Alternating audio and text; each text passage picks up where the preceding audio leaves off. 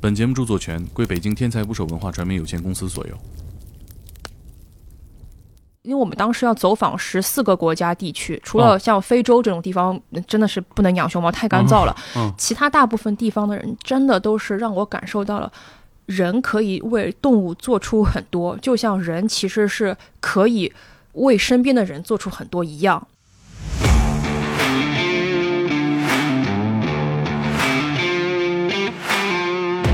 有三个从全世界选拔出来的少年，特别精准。你想看我们那个组合是二女一男，就明日香、林柏林再加上真丝，就演员那个搭配组合都是跟你想的一样。哎那是分辨竹子的种类，哦以至于不要让熊猫误食有毒的竹子品类竹子还有毒啊！啊。那是呢，就是你熊猫确实生长得不太容易，是是是，就吃这玩意儿，还有有的还有毒。对，当时我觉得啊挺有。我们待会儿就会走进一片竹林。不是你这听着太像《哈利波特》里边那个我跟你讲，我当时 海格上那个课是吧？我当时拉丁学名巴达西亚斯巴萨西亚弗朗奇，就我当时就像在布拉西亚，念布拉西亚，布拉，你这样念，就学的就快。对对，就是你一定要念出那种拉丁感，你知道吗？熊猫一般都是什么星座的？熊猫还有星座，对，A 水瓶座，B 双子座，C 处女座。水瓶座吧，为啥呀？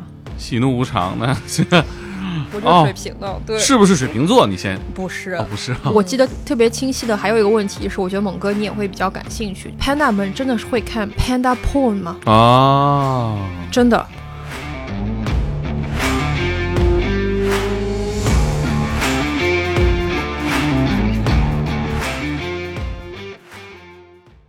请点击订阅我的播客，拜托了。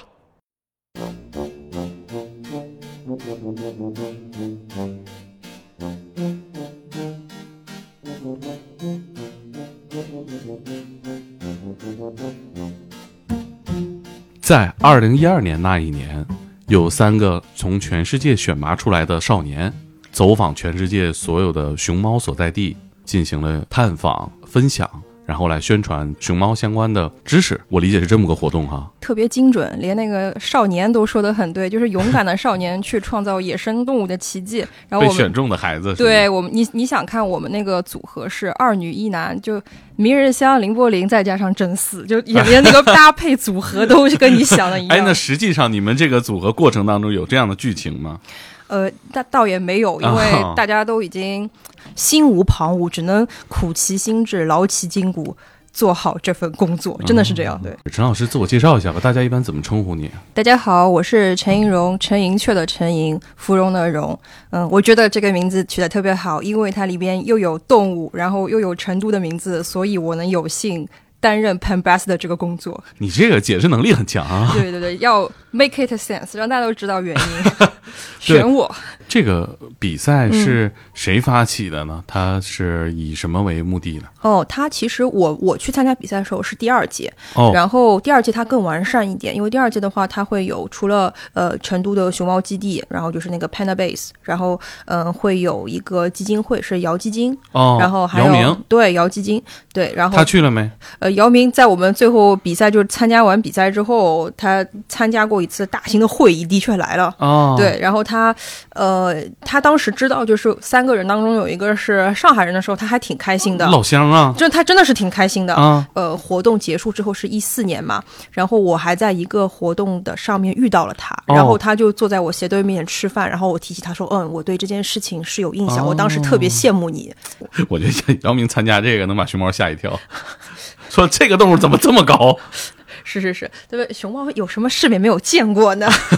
讲不定还有更高的人去看过它嗯。呃，还有什么单位？刚刚提到是熊呃成都的熊猫基地嗯，熊猫基地，然后姚基金，对吧？嗯姚明，然后 Wild Ads，这是嗯三大比较重要的项目的一个嗯支持者。动物园和他们的民间的熊猫的组织会来支持我们。然后同时呢，当地还会有一些，如果说当地正好是有一个 WWF 的一个一个有也是有空的有机会的参与的话，他也会自然基金会是吧？。对对，就是那个熊猫，对熊猫会，对对，哎，我我以前看这个自然基金会，他也做很多公益哈，嗯，有也我我我理解就是关于这个环境保护啊，对，就是自然保护的吧。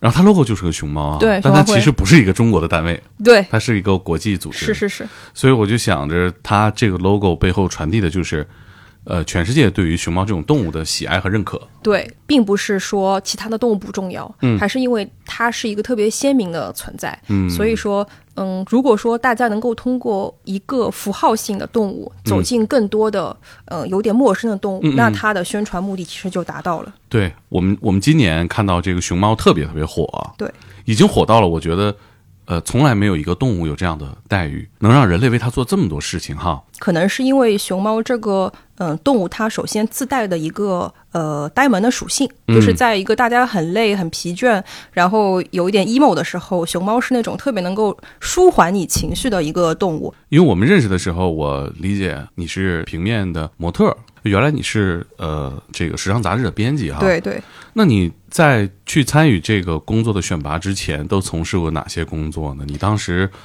是个什么样的精神状态？之前就是除了时装编辑之外，我做过嗯同声传译，然后我还做过导演的助理，然后哦做过书籍和会议的翻译，然后还做过一些就是跟呃国际艺术交流有关的驻地项目的一个呃接洽，就各种各样的活呃活动都是我比较喜欢做的。就一听就这人办事儿又明白，英语又好。对，就是 对，是差不多这个意思。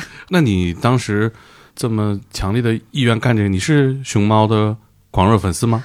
嗯，我喜欢的是所有的野生动物。了解熊猫，因为我们有一个说法是，熊猫属于我们野生动物保护伞当中的顶层。在那个顶层的话，就等于说你走进了熊猫，你就能走进它的小伙伴儿。因为我喜欢的是类似于雪豹、大型的猫科动物，通过呃了解熊猫的足迹，是可以走进这些野生动物的。嗯嗯，为什么就是说熊猫给我的教育很多呢？是因为你通过跟熊猫的一个呃生活习性的一个跟进，你就会发现，你如果能够打理好熊猫的话，你就能知道很多如何与自然与动物进行相处。等于说他牵头把他伺候明白了，这环境都治理好了对，就是王。啊。对你实际上当时对熊猫的了解多吗？或者说对这个接下来的这个工作有预期吗？没有，我当时只有一个感觉，就是我要去学习东西。嗯，是因为我从小的时候特别喜欢有一本书，就是我的非洲的野生动物朋友。那个书的那个作者，嗯让他是他其实应该是主角，她是一个叫做 Tippy 的小女孩儿。哦，她是一个呃欧洲小小孩嘛，但是她选择的是一个去非洲生活。她的朋友都是什么鸵鸟啊、狮子啊，哦，就是那种你觉得你真的是出了钱在动物园都不一定在当年能看到的动物，所以我特别特别的羡慕他。嗯，所以我就觉得说，如果有一天我的生命就是能有哪怕一段时间和他的生活的状态是很相似的，我也嗯会觉得非常的幸福。嗯。所以在我看到这个比赛的时候，我觉得这就是那你们就是你刚刚提到那些选拔那个形式啊，嗯，其实是边培训边考试，对吧？我理解是这样的对啊。学了什么呢？哦，这个体能上的，然哦后还有就是知识体系上的，就是分为两大考核。然后体能上的呢，首先是因为照顾熊猫，或者是说你要蹲守野生动物，是一个非常呃需要体力的一个活儿。哦，就这后面涉及到就是在野外蹲蹲也是，对对对，因为我们当中有一个环节的考核叫野战啊，就真的是字面意义上的野生环境的 挑战，就是 literary 野战。没人往歪了想。是是不不 就就习惯要解释一下，嗯呃，然后嗯，因为第一步的体力考核是因为你每天照顾熊猫，你要处理两件最基础的事情。哦，第一件事情是你要处理它的粪便，啊、就是清扫兽舍，这是我们第一步最难嗯最难也是最辛苦的工作。这事儿是最难的啊。真的是最难的，因为你想想看，你每天五点半就要起来，六点就要赶到基地，然后要在熊猫舒展筋骨的时候，快速的把它里边的粪便啊、吃剩下的残余的竹竹竹子渣呀、什么苹果核乱七八糟哦东西、全部打扫干净。然后打扫干净之后呢，然后熊猫再回来，因为熊猫是非常不耐热的，啊成都的天气是湿热的，啊所以说你得很早的时候就要把它的呃环境处理的干燥。嗯舒爽，然后它才回来。啊如果说你没有打扫干净的时候，它是会很嫌弃你，它是不会回到它的兽舍。哦，对，然后这就是你嗯考核不过关的地方，就是你的培训不过关的地哎，方他。嫌弃你会会会怎么样呢？你们会怎么看出来？他不回来，他去哪儿呢？不回来就坐在外面，啊，就是给你一个眼神，你自己理解一下，就是怎么还没弄完呢？寡人已经坐不住了。你们你们会跟那个熊猫交流一下吗？你说你稍等一下，今天工作有点繁重。呃，我们会跟它互动，嗯但是互动不能太多，因为其实还是那句话，熊猫是猛兽，啊它有时候如果说早上起来起床气，啊对吧？还没吃东西，它就是会拿它那个爪子来挠你，就你、哦你有时候会遇到脾气不好的熊猫，就特别认生。比啊如说今天啊，你这个一看是新来的吧？啊这个新来的我得。给你点下马威看看，啊它就真的是会拿那个爪子，它其实就是轻轻的来挠挠你一下，但实际上你很有可能防护没有做好就会受伤，啊就是这样的一个状态。但是整体上它是没有那么大的攻击性的。明白对然后，嗯、除了打扫兽舍这个辛苦，第二个就是你得抱起三十斤重的竹子，哦对，然后你可以分批抱，但你但是你要呃清理竹子，洗刷干净，然后抱到它的兽舍里边去，然后给它作为一天的食材，哦，是这样的一个状态。它它一天大概有三十斤，三十斤，二十到三十斤左右。哦对，然后我们考核当中，我们当时决选当中有一道题就是，你要靠人体的感知去抱三十斤竹子，然后误差低的得分就高，误差高的得分就低。啊，对，这是我们当时有一个考核的题目，有一。抓准儿，对，就是你，你可以有三次机会去校称，就是你，你如果说不对，啊，OK，你再去报，或者说你可以啊说我太多了，我排出一点，但是实际上就是他会最后就你确定了，他会给你看一个称啊，比如说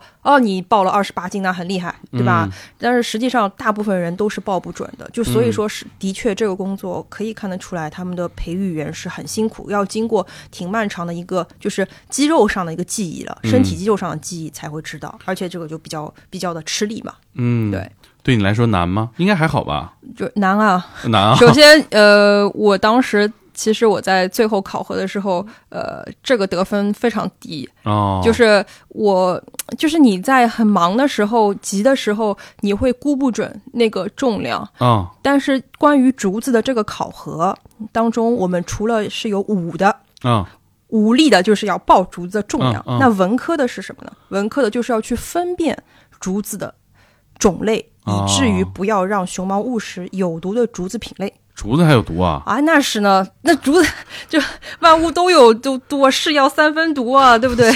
就是你熊猫确实生长得不太容易，是是是，就吃这玩意儿，还有有的还有毒。这对，当时我觉得啊挺有趣的是，关于竹，因为我们的很多考核是会围绕竹子这个生物来进行呃研研开的嘛。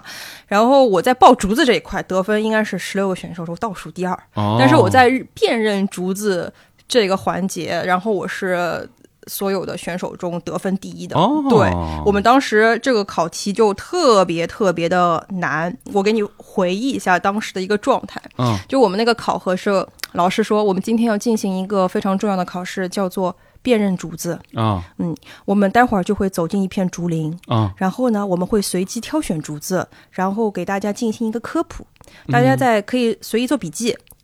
之后，我们就会带大家到一个空旷的场地，那里已经摆设了所有我们刚刚在森林里、竹林里找到的竹子，然后大家会进行辨认，然后快速的辨认，然后分哪些是它可以吃的，哪些是不能吃的，哪些是呃你觉得呃就是不确定的，它它就会有很多这种选项嘛。不是你这听着太像《哈利波特》里边那个我跟你讲户，外课，我跟你讲，我当海格时上那个课是吧？我当时走进去之后，就是你你知道是一个什么样的概念？嗯在直播美妆博主没有那么盛行的年代，啊我走进了竹林，啊，就有种走进了美妆柜台的感受。分不清楚。对，就是有一种什么呢？一个直男嗯被他的女友拉到了口红柜台，亲爱的，接下来我要跟你解释一下一二三四五口红色号，就真的是这个感觉。嗯然后你知道吗？每一个竹子我们在考核的时候是不能只写中文的，而且要非常详尽的涉及到它背后的拉丁语的名字，就是你不能说？哦，Today we have a test about bamboo。就是他对，因为你你们要到国外去对，因为我们整个考试都是我前面忘记讲了，它是双语考试，我觉得这个真的是对我来说太有用了。我觉得双语是汉语和拉丁语，就对，但是我当时就说，哎呀，那简单，不就是背几个竹子的名字吗？啊老师说不，我们要背的是竹子的拉丁学名。嗯，就你当死根儿了，等于说就你知道吗？它就是后面要拖一个大概三十几个字母的尾巴，啊，就真的是这样，哦就是当然，你当时的时候，你会感觉你看拉丁文就像在看象形文字，你就大概知道它是个什么排列顺序。但是、嗯那个比赛之后，我深深的记住了一个学名。嗯今天我还特地做了笔记，因为嗯当时我们最难考的是你要分辨它主要食材中的两大科目。嗯竹子中它可以给熊猫作为食材的补给的是木竹，哦就是木子、木头的木，哦就是木竹，就是巴山木竹是一种。哦然后还有一个大类是箭竹，就是可能是冷箭竹，也可能是大箭竹，就是它各各个竹箭竹的品类，就这哦两大品类是熊猫最多吃的。然后其他的话，它还有一些类似于拐棍竹这样的竹子。哦，然后我们老师就说，你们其他背不出来没事儿，箭竹肯定是要背出来的。所以箭竹这个拉丁学名就叫做 Fantasia Sebastiania Flange。就我当时就像在念什么还魂咒啊，什么什么消失术啊 我跟。你说这个东西学起来，不拉西啊，不拉西啊，不拉，你这样念就学的就快 对对对，就是你一定要念出那种拉丁感，你知道吗？就是有种哇，我置身在一个神奇的，就是那种学院里边，然后现在我要拿着我的就是魔法杖，然后去点、点烛成金那种感觉。而且还有各个国家的同学对对对，当时我我考完这个时候，因为我交卷交的特别快，啊，因为我觉得这个东西是一个，就是属于对文科生，尤其是我是学语言学的来说，是非常非常大的一个优对，势。你会就会，不会就不会，就不会，就不会了。存在说编出来，啊你盯着竹子，它是不会变成人来跟你讲话的。对你也不用蒙啊，对，所以说我当时就是，但是难就是难在我说他有个拉丁学名，它嗯它是一个划线题，划线题之后你还要把他的中文名跟他的英语拉丁学名，就是英语及拉丁学名进行配对。哎这是什么感觉呢？就是说你跑进了某柜台，口红色号，嗯，呃，给我来个九九九，还说给我来个二四五，对吧？就是你可能会这么说，嗯不，他们是有学名的，嗯他们叫做这个叫做燃情盛夏，啊，那个叫做白日梦幻。嗯这个叫做炙热一吻，就是你得还得连这个，这个是我整个比赛当中我印象最深刻、最好笑。然后我当时记得我出来的时候，我就说，我本以为我在高考的时候背竹林七贤已经够了，然后我觉得竹林是不止七贤的，竹子就有七贤，对我就说竹子就是你得背一本竹林精选，你知道吧？你才能考过这这套题。对，但感觉还挺挺必要的，因为我我记得好像在哪儿看到，就是说，呃，咱们国家在往外输出熊猫的时候，嗯。得要求当地修一片竹林作为一个基础设施。对。啊，因为竹林其实就是我们聊聊到我们当时就是围绕竹子还会有一个文化科的学习嘛，嗯。然后当时我们那个文化课就提到说竹子开花这件事情嗯。是比竹子匮乏更容易让熊猫得就是误伤，就会误伤熊猫。竹子能开花啊，是能开花，然后我们当时就是说，然后老师就说，你不要小看熊猫，熊猫嗯涉及到的知识点是能够追到什么上下五千年，我还不信。然后我当时就去查，你知道竹子开花这个典故，就是这个、这个现象，最早是出现在《山海经》当中就已经出现过竹子开花。然后他说的就是说，呃，《山海经》当中有一段说的是竹六十年一亿根。儿根必生花，生花必结实，结实必枯死。就是说它是有一个环节，就它是说六十年，那大概是个虚词，对他的意思就是说一片竹林，嗯它经过几顿演化，然后会虫害呀、天灾呀、人为，就会导致它的环境破坏化。啊，所以说，呃，这是为什么我们会不停的强调说，输出的国家一定要有一个竹林，是因为它要确保这个竹林的健康以及它的时效性。对对对对，对所以就不是不是我们很挑剔，是因为对于它这个物种来说，它的确是需要有一个这样非常基础的一个储备。你要是种的全是对它有害的竹子，熊猫来了都懵了，是啊，啥意思？演我呢，在这儿？对，然后我觉得其实有很多动物园的，呃，尤其是比较远的，就北美的动物园，哦，我其实是在当初到了美国和加拿大的时候是挺嗯感动的，嗯因为这个他们为了运我们的竹子是有特殊的航班，哦，然后它航班下来之后呢，还会有一个特殊的，就是像 像顺丰冷链车，就是啊那种当时的一个非常先进的一个冷链系统，然后把它送到动物园去。我还特哦特地去参观了它整个冷链的过程。我觉得在那边的工作的人员是非常辛苦的，真的是很辛苦。嗯嗯，但是他们就很。很开心，就是说，嗯，你只要一想到第二天早上开园，嗯，有好多小朋友和他的爸爸妈妈一起，就是为了看到熊猫的那个状态很快乐。他说，我们就觉得这很值得。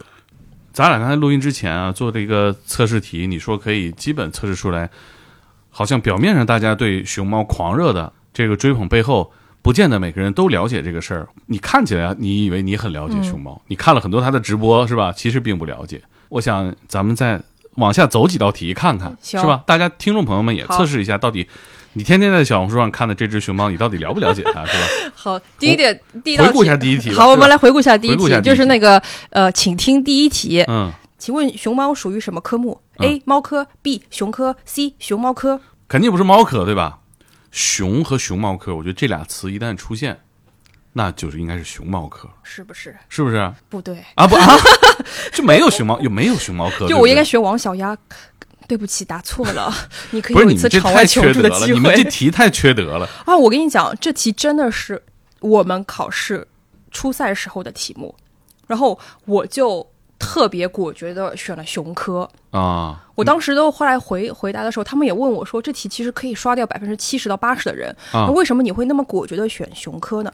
我说，其实我最小的时候了解到熊猫这个动物，我看的是一个嗯，好像是呃繁体的一个杂志，也不知道是一本画报，啊。然后它上面说的是呃猫熊，啊，怎么怎么怎么怎么以前我们清代叫猫熊，对对对，因为嗯到直到现在，我们去呃那个中国台湾的那个动物园里边，嗯他们还是会说猫熊馆，大的就是猫熊馆哦，对吧？他那你想想看，我又是个学文学的，学语言学的，猫熊猫熊，那不就是个偏正短语吗？猫在前，熊在后，那肯定是熊科。然后这是我的一个答题逻辑，然后真的是这样的。啊而且它其实整个名字延续下来，你去看它拉丁学名，它其实是熊科的。好，这是我们第一题，已经、哦您您已经对，我还我还属于还有 DK 大百科呢，我还所以 没用上啊。嗯，那第二题，好，然后第二题，熊猫一般都是什么星座的？熊猫还有星座，对，熊就大部分的熊猫都是什么星座的？我这题比上一题恶意还大。好，来给大家做选择题了啊。OK，哎呃，水瓶座；B，双子座；C，处女座。水瓶座吧，为啥呀？水瓶座喜怒无常的，现在嗯得罪水瓶座有点，对你得罪我，我就是水瓶的。对，是不是水瓶座？你先不是？哦，不是啊，什么星座？遇事不决就选 C，它嗨是，处女座的。处女座。对哦，那为什么它它是处女座呢？因为熊猫它其实整整个一个就是发情期、妊娠期到最后它嗯分娩的一个阶段呢，是在八十天左右，它整嗯啊个一个、一个长度在八十天左右，那你就算它三个月，哦，好快啊！对，三个月。那那你不排除它有些特殊情况会到嗯两百天，但这是极其微小的概率。啊，如果按照一个季度来算的话，它的发情期是在春末夏初，那也就是在四月份左右，四五月份，嗯差不多这样吧，四五月份。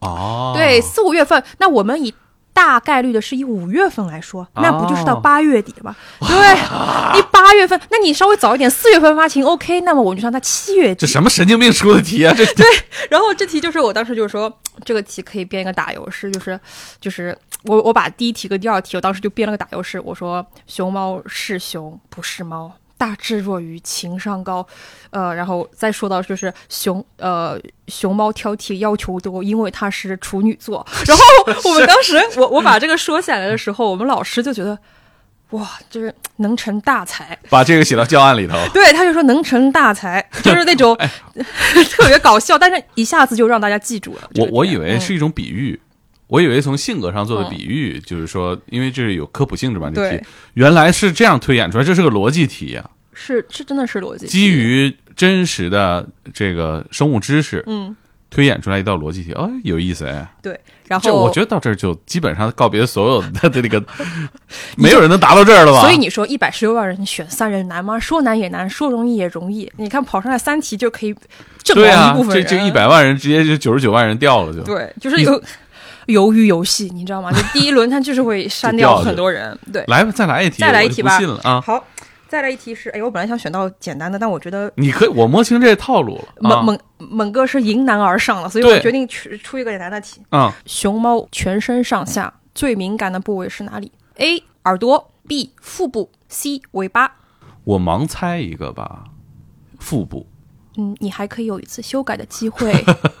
耳朵，对，答对了，是吧是耳朵。其实你仔细想，呃很多人耳朵这块地方的确也是生理上比较敏感的部分，然后熊猫也是这样。啊，因为我怎么想啊，就是我说完腹部我就有点后悔，因为它一直趴在对你摸不到一直在那蹭，不是它一直在那蹭。如果它很敏感，它不会那个姿势。对你现在开始答题学乖了，知知道如何解析问题。对，我觉得我们听众啊，就是记不记得我们做过一期节目，我和解密书作家吴飞录的节目啊，他闯荡江湖，问过那么多题，结果在我节目里翻车了啊，因为我的那个答案是他生活里没有的，对是一双篮球鞋啊，他非常自负，这事耿耿于怀哈。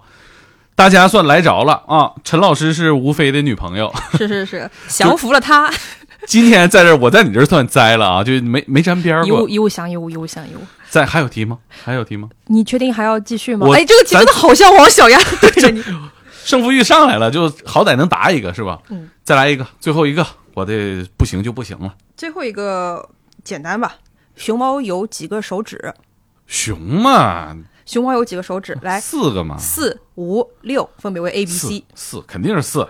六个。熊有六个手指头它为什么是六个手指头？啊就是如果说你有看过，就是在那个动物园里面，不是会有一些就是互动的装置嘛？啊它会特地做出来。这个至少我在日本、嗯台湾，然后还有部分的欧洲的场馆会看到，它会有一个特别的、很可爱的，做出一个熊猫的小爪。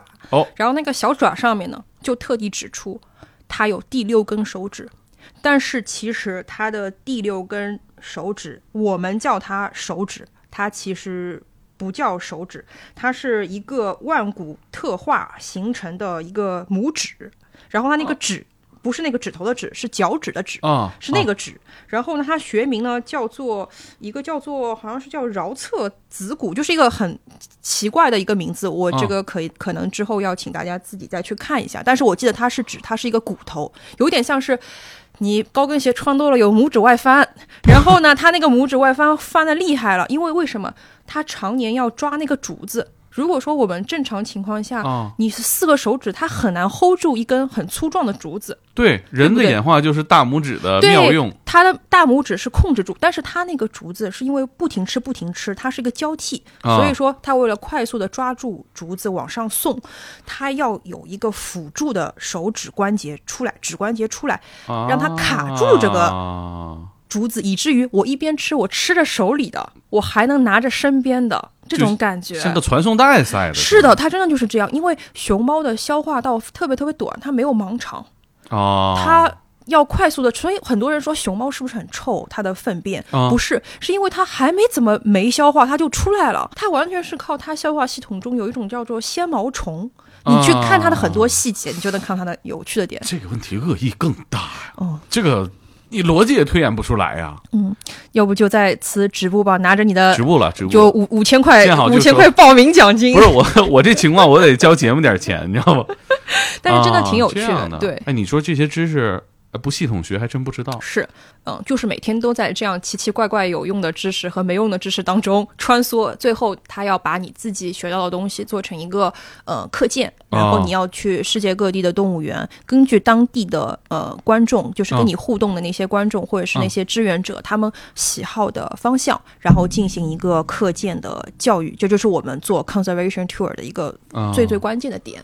嗯，这回大家对这个熊猫的关注，其实很多也都是源源自于疫情这几年国际上交流对不方便。对对，是你可能知识信息这都可能容易咨询、容易查，但是这种亲临现场的这种交流，肯定因为呃交通问题，很多熊猫养不好，我觉得跟这可能也有关系啊。是我个人始终是觉得，在这样的一个动物的面前，人心是本善的。就在整个我的工作当中，其实我最大的一个感受，除了学习到了专业的知识之外，嗯。更多的是感受到了呃陌生人的善意。哦，就很多时候，你要跟一个陌生人建立起一个交流的一个甬道，嗯。其实是需要一个平台媒介的。那我就很庆幸熊猫就是这样的一个媒介。嗯就很多人会就觉得说，哎，熊猫外交，熊猫外交，听上去总是感觉有一点中中性，带了一点贬义的一个一个感受，但但我不一定嗯正确啊。像调侃对对，有点像调侃啊，你们用个熊猫外交，然后怎么怎么。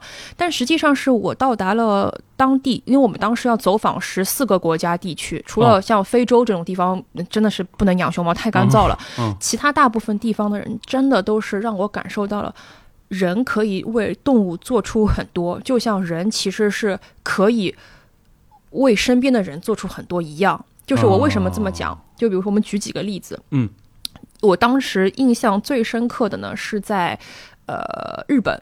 就日本大家都知道是一个啊，这个迷恋胖达到一个胖达到一个疯狂。你像你像当时那个我们有个就是运动会的时候，不是那个你还记得那个冰墩墩吗？就是那个日本播报员每天都说我最快的就是抢冰墩墩，然后 呃抢了这个徽章那个玩偶，是因为日本全民对于熊猫的疯狂程度是只有你到达了当地才会知道。哦，他们整个系统化到什么地步？就是首先他们上野动物园是有那个熊猫的，嗯，他们每天都会有一个。神秘嘉宾，就我为什么说神秘嘉宾，是因为呃，那个男生他是在日本很有名的一个通讯通讯员，然后他这个通讯员的工作就是他自己建立了一个网站，然后他每天都会去那边拍熊猫的一个近照，然后发在他自己的那个 blog 上面。嗯，然后呢，他就是特别的仔细，他知道熊猫是很怕有什么闪光灯啊、镜头啊这些这些东西，他非但是不用闪光灯，这是关键。那接下来，他就是他会非常好的隐藏掉那些镜头，然后甚至呢，他也会学习一些熊猫行为的解读。就是我当时。我因为我没有期待会遇到他，他并不是每天都去。他虽然我有印象，就是一个日本人天天拍熊猫。是是是，对。然后他当时就是我的日本朋友跟我一起去嘛，因为那那个日本朋友就是当时他一百十六万没有选上他，然 后他是，但是他他非常 nice，他就是带着我去上野，他说看看我们今天能不能蹲到这个明星。他说这是我们上野动物园的另一个明星，就是就是这个拍熊猫的。他他还属于你说的熊猫的半生动物，那他绝对了。半生动物，半生动物，绝对是半生动物。这词儿都对对没不掺假的。对，然后他就说，好，真的就给我们遇到了。然后他就是做一下翻译，给我们介绍。那小哥 就是差点没当场哭了。他说：“他说这是我一生中最梦想得到的工作，但是我居然没有得到。然后我接下来我本来想说是，那你也知道，可能我拿到了这份工作，我耗尽了人生所有的运气。然后就是我当然没有没有这么说，但我们后来交流了一下。”你你让你给他看了提议，他就说啊，我得不到是正常的。就是世界上所有的礼物，他早就标好了价格，就对。然后他当时是跟我讲了很多，就他很 nice，他就很很热情的跟我分享他日常的见闻。他还会跟我说，你看，这是我们的熊猫 A、熊猫 B、熊猫 C，他们每天的习性会怎么样？他喜欢吃苹果，他不喜欢。就他好认真在跟你分析。就是那个活动进程结束了，我走到门口，我要上车了。他就追过来，一个爷爷，就五六十岁的一个伯伯吧，不能叫爷爷，五六十岁。他冲过来，他就从他的那个工作服里边拿出了两个面包，上面是熊猫的样子。他就跟我说：“这个是，呃，我特地去问我们的后厨，就有点像是工作人员，他们说还剩下这两个。”哦。然后他说，我就马上问他要来了。他说：“希望你在路上就是不要饿着。”哦。就是你看，其实就是那种。善意和礼节，它其实都是围绕着熊猫来的。嗯嗯。然后你还会在跟熊猫的交流过程当中找到你失去的童心。为什么这么说？我从来没有在任何一个动物园里边看到大家会发怒。比如说我在爱丁堡的时候，呃，是一次；然后我还在澳洲阿德莱德的时候也有一次。你知道他们就是为了让熊猫开心，能做到很多事情。比如说像澳洲的那个熊猫。他有一个喜喜好是看吹泡泡。哦，就是那个泡泡呃泡沫，就是那个肥皂水吹泡泡。泡泡机啊。然后那个工作人员就跟我演示，他在演示的时候，你知道他眼神中流露出来的那个感觉，就他不。不把它当做熊猫，而是把当当做自己的小孩儿，就是自己的朋友那种感觉。然后他们还说：“哎，我来给你拉一个熊猫拉花。”澳洲也是一个咖啡消费大国嘛，然后他就说：“哎，我来给你拉个熊猫拉花，我最近刚学的。”就是他们就是觉得熊猫只是一个元素。嗯，但是他们通过熊猫找到了跟自己生活上的关联，嗯，这个是我觉得真正外交的意义。我们外交不是说我要站在一个高点，说这个东西成为了一个工具，而是说这个东西成为了一个文化的符号，让更多人通过这个文化符号来了解动物，了解我们。那你走访的过程当中，各个国家养熊猫有没有什么？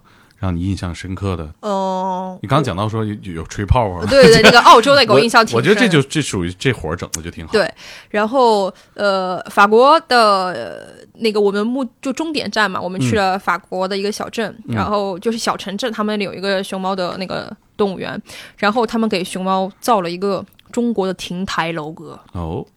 真的，我跟你说，我真的就觉得他要为他移一座青城山过去，你知道吗？啊就是他做了一个，就挺挺像那个呃《功夫熊猫》里边你会看到那些中国哦元素的，就是 Master 师傅他、他待他待的那种房子，你知道吗？就是有那种飞檐啊，然后有一些宫格啊，他有一些这样的元素，中国元素。我们当时去时候就挺开心的，就是你走到时候啊，好挺亲切的，好像回到了国内那种感觉。然后他们，你知道，其实法国人有很多很爱中国文化嘛，他们就很激动。你看，你看，你看，我们给有一种给王做了个宫殿，啊就那种感觉。然后他还很开心，他们当地的新闻还说，你看，你看，你看，我们这个造了好久哦，然后怎么怎么怎么，就是他们也是那种很热情的状态，啊这是一点。然后第二个呢，就是我说，呃，我去到了最热的地方看熊猫，哦就是墨西哥。哦，墨西哥能养墨西哥熊猫啊？墨西哥有熊猫，就是应该是呃，我我想象中最热的有熊猫的地方，我想象中哦最热的有熊猫的地方。然后他们给熊猫有一个非常特殊的馆，那个馆我印象特别深刻。他们说，嗯、那个。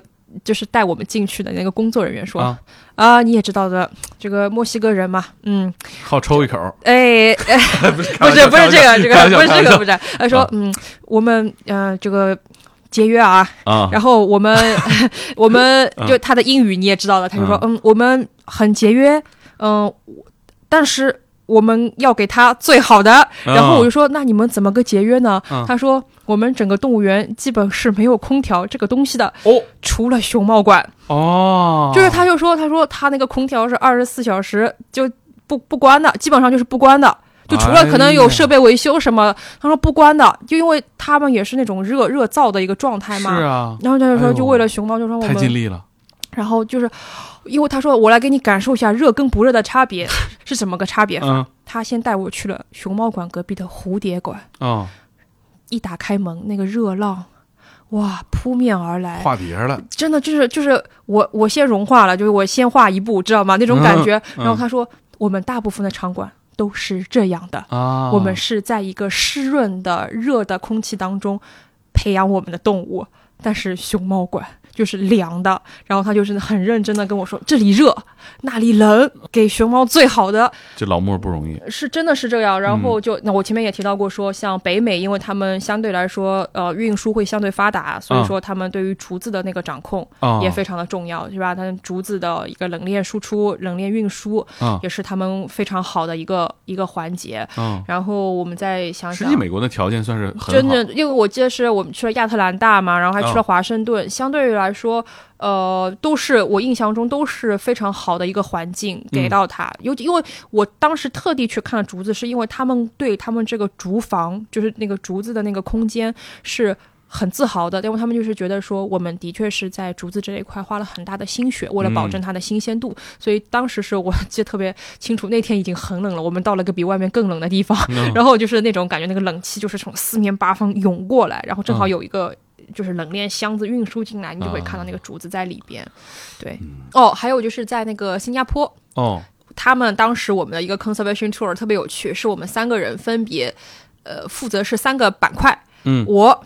因为很爱吃，所以我负责的是如何叫大家做一道熊猫也爱吃的东西，就是国宝都爱吃了，那你肯定爱吃。哦，对，然后就是说熊猫的那个饮食比配有多么的健康，就除了竹子之外，哦。熊猫还是会吃很多其他东西的，因为它哦其实，嗯、它不是啊，这题也是当时很容易考到别人的，就是熊猫的饮食结构，啊，它是一个杂食中偏肉食的动物，哦，并不是一个偏肉食，我不吃素，他说我不是个吃素的猫 就是这种感觉。我。我们都想着就是吃竹子嘛，嗯，虽然知道它杂食性动物，但是没没怎么见过它吃肉啊。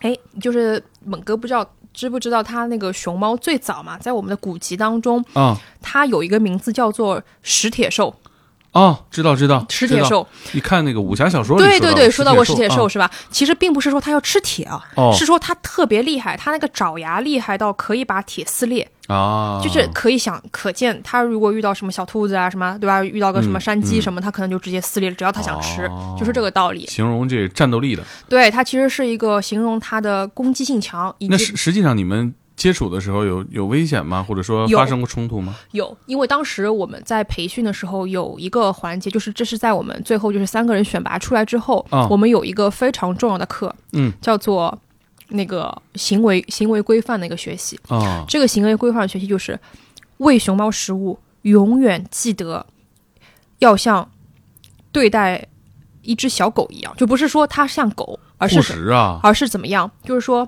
你得让它形成一个给食的一个习惯。就啊比如说，我一声哨的时候，是我会把食物放进来，然后你可以吃，然后你吃完了，我可能再有一声哨，要把这个呃传传送食物的那个拐棍拿出来。但如果说你的行为规范没有做好的话，就会导致它很迷惑。哦那，现在是给食了吗？现在是要怎么样了吗？嗯就当时就是有一个刚刚从野化状态中救回来的一个熊猫，它的习性就非常非常的怪，嗯他就是看到人就像看到敌人一样，就看到敌物。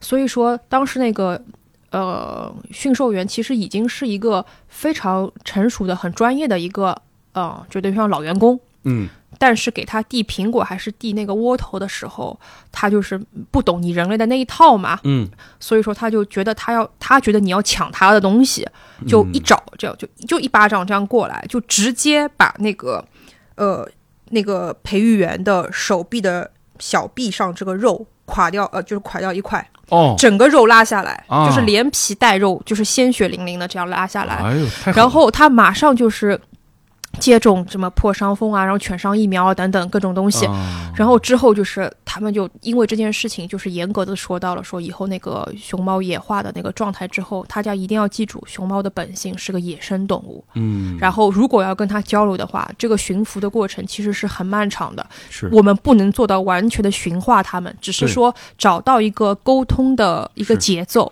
也不兴是这样打，现在对你主要是你没有用，因为它是一个嗯动物，它的兽性是在那里的，你不可以说我要你按照我们人类的逻辑来行事，所以这个课程是我们当时很重要的。所以那他要是爱吃肉的话，平时会吃什么呢？我们会在它的食物当中加一些高蛋白的东西，然后这些东西的话，就是起是能够起到它呃没有吃肉的状态下也能补充到绝对的蛋白质。对那为什么不直接给肉呢？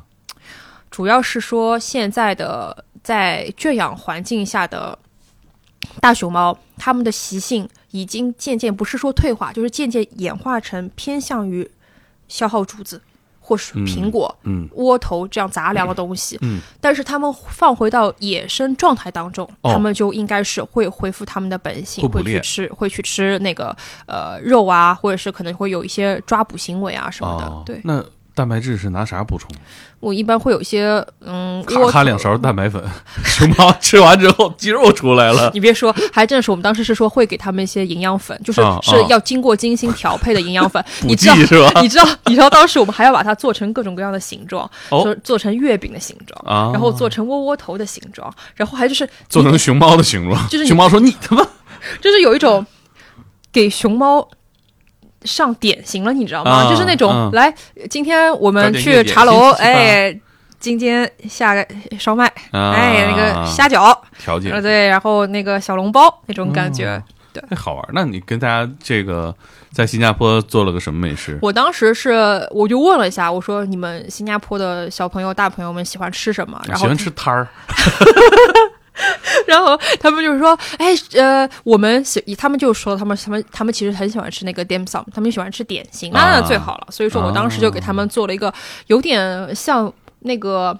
馍一样的一个东西，哦对，然后我就说这个其实是熊猫经常会吃的一个类似于月饼，又类似于窝头，又类似于馍的一样东西，但是里边啊我会跟他们讲解说，呃，涵盖了多少营养成分啊，有胡萝卜啊，然后呃有可能那个是蔬菜啊，然后还有什么就混在一起，然后他们就觉得，然后就觉得哎很健康，然后我就说你看，其实你跟着熊猫，就是你你全吃素，然后我最后讲得特别清楚是。大家要看清楚一点，吃素不一定是会瘦的。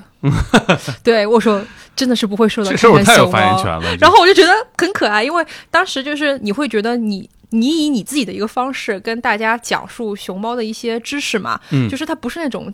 照本宣科的那种感觉，嗯嗯嗯你用你自己的方式去诠释，可能也是我当时觉得这份工作带给我的一个很大的快乐。它真的是永远在创造着一些东西。嗯我记得特别清晰的还有一个问题是，我觉得猛哥你也会比较感兴趣，就是我们前面提到了熊猫处女座这个事情的时候，嗯。我们提到了它的繁殖，然后我的所有外国朋友问的第一句话就是：panda 们真的是会看 panda porn 吗？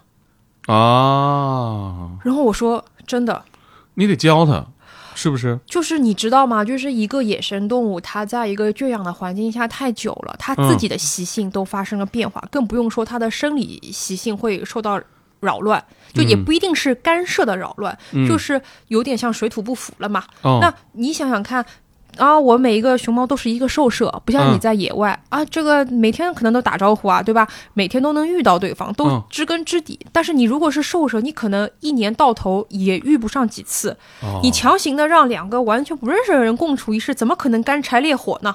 嗯就这种感觉。然后我们当时说，为什么要给他们那个看 panda porn？它其实不是一个那么好笑的事情，嗯是因为很多熊猫它的脾性是非常的暴躁的。哦你知道，暴躁的熊猫是非常难交配的。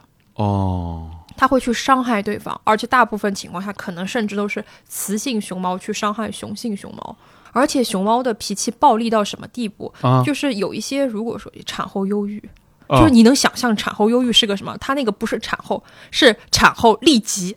他看到自己的小孩儿，他从来没有见过跟我长得不一样的东西。哦我说啥呀？嗯老鼠吧？啪一巴掌，有。啊，刚刚生下来就，就是有点拨弄自己的小孩儿，他可能自己也没有意识到我干了个什么事情，然后就扒拨弄两下小孩儿，然后有时候就是会伤及大熊猫幼崽。是是是对所以像我们给猫接生。呃，也是让公猫离远点儿，也观察就这这个母猫种感觉会不会伤害孩子。是的，是的，啊就好奇怪，因为我们当时看有些就是资料片嘛，资料录像、就挺难过的。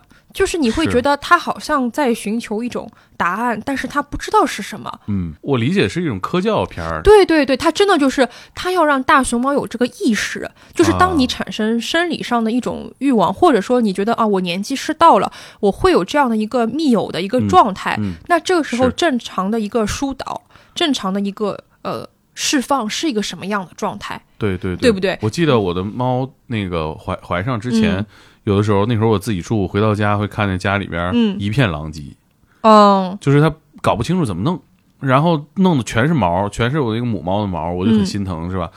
然后我一看那个公猫，它也知道自己做错事儿了，因为它不会。对。嗯，那实际上他们看完会有什么明确的、及时的反应吗？有一些是可能就是可能要轮回放好几遍，然后他们，大概意识到是一个什么事情，然后再加上它那个气味、荷尔蒙啊。这种味道会出来，那它这是就是动物的天性回归了，哦那是最好最好的状态。拿什么给他们放呢？呃，有一个小电视一样的一个东西，就是嗯你虽然也不一定看得懂吧，但是你你会觉得说，哦，我有一个参照，我们在干什么，嗯。这种感觉。对，我觉得这个工作听起来就非常纯粹，是非常非常的纯粹。因为咱们不可能从这个动物身上获得什么实际的回报。对，就像一个梦一样，你好像走进了，就你我那个时候就特别像是《爱丽丝梦游仙境》，就是你好像嗯。爱丽丝，她走进了一个王国，然后嗯、呃有陪他喝喝茶的猫先生，然后你又遇到了什么红心皇后，遇到了兔子，就是你感觉遇到那些是你的人生中没有办法就是遇到的一些梦幻的同伴，就是你那种感觉。但是你走出这个王国之后，从那个洞跳出来的时候。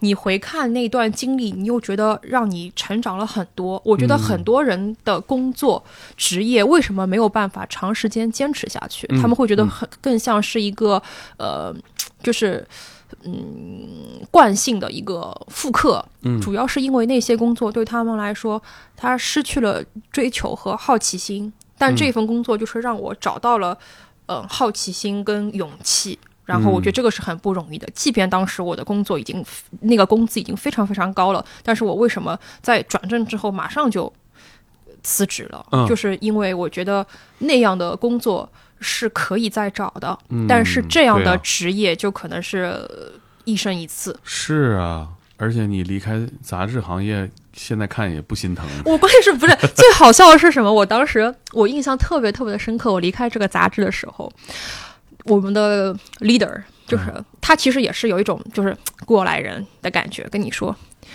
哎，陈一荣，我觉得你这个勇气是可嘉的，但是你有考虑过利弊吗？就是嗯你回来之后。”就不会再有这样的一个岗位等着你等一年啊。他说不会的。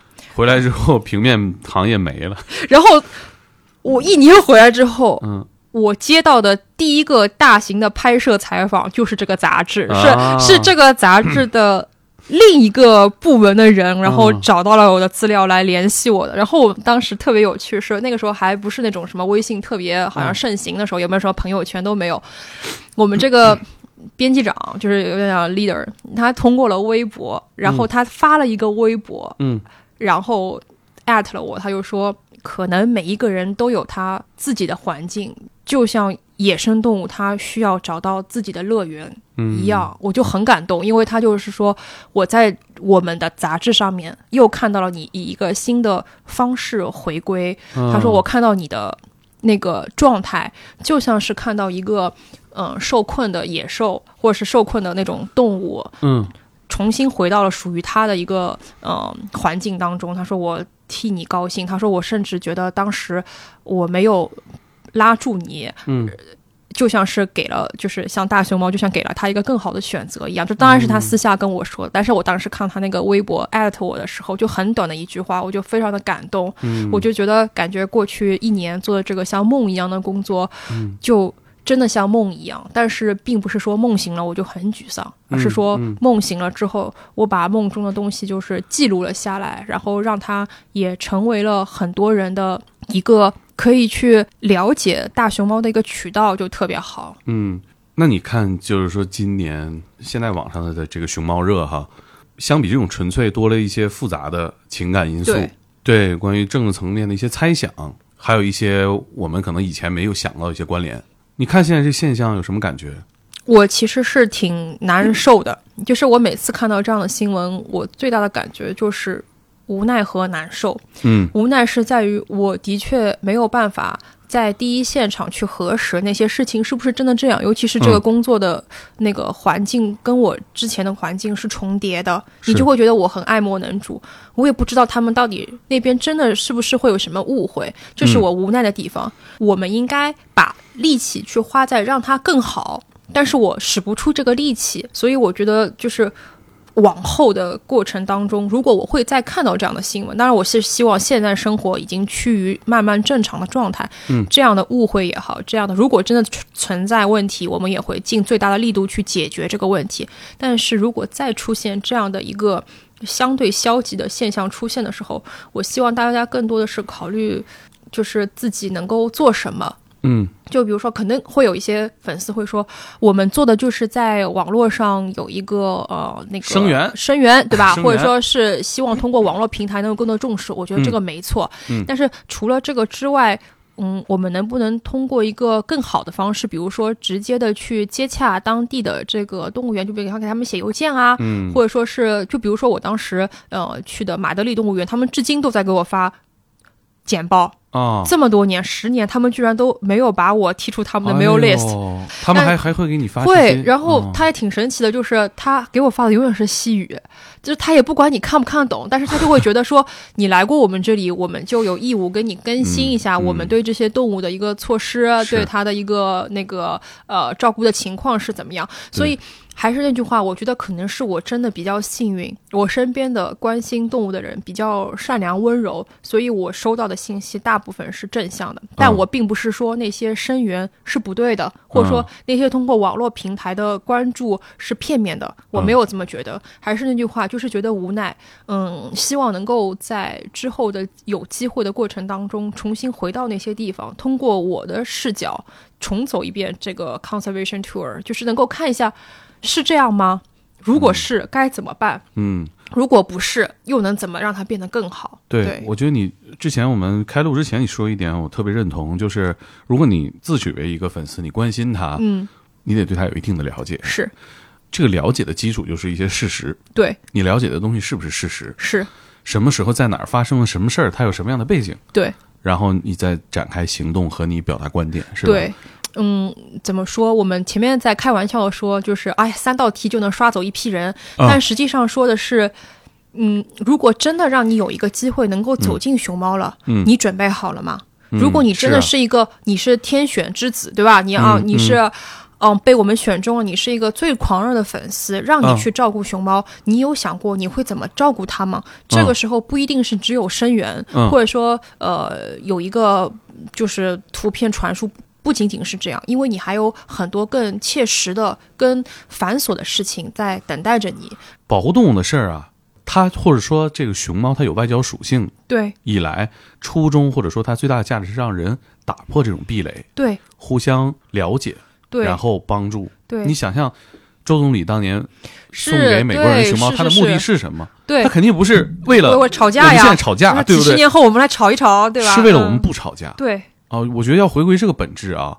再一个就是我们可能永远无法回避我们在某种程度上要消费动物，是，吃也好，观赏也好，对玩儿也好，哈，就大家，但你要理清楚，就是说，如果你喜欢它，有余力的话，能为它做点什么的话，可能尊重事实、传播事实是我们现在这个阶段唯一有价值的事儿。嗯我们也不可能捐两根竹子过去，对不对？对所以我其实失望是在这儿。我觉得这个事儿，你在消费它的时候，就不要掺杂你自己其他的情绪。就是上海的俗语里边啊，有一句嗯。话叫做“那个螺丝壳里向做道场就也是个咒儿，”，什么意思？就是呃，螺丝就是那个小海螺嘛，就那种小小小螺丝，嗯。就是螺蛳粉那个螺丝，就是说在螺丝壳那么小的一个地方，我们要做一个道场。道场是多大、多宏大、庞大、宏观的一个东西，哦你感觉是吧？